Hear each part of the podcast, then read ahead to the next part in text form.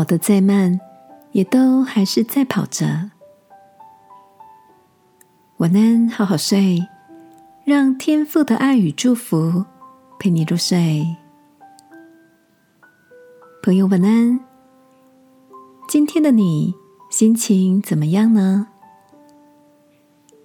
昨晚好姐妹们约好一起上线聊天，身为二宝妈的 Cindy 准时在九点半上线，把我们吓了一跳。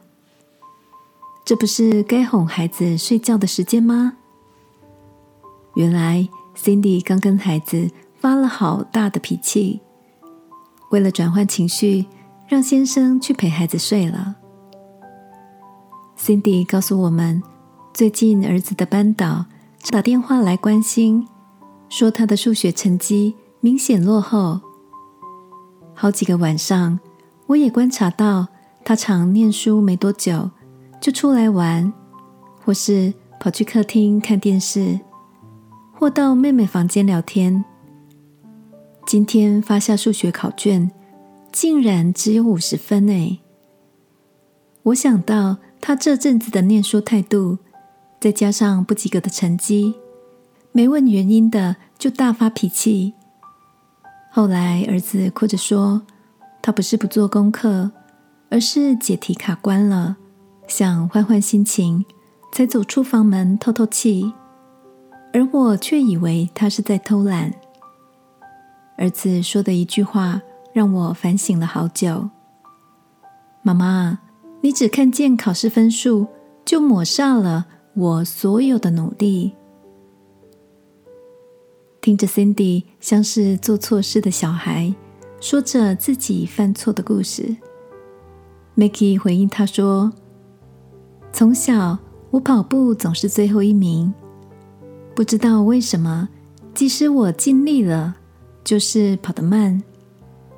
每一场比赛，我都知道我会是最后一个，可是我仍然跑着，没有放弃，只是比较慢抵达终点。亲爱的，你也因为尽力了，持守了。就是慢一点，而感到沮丧吗？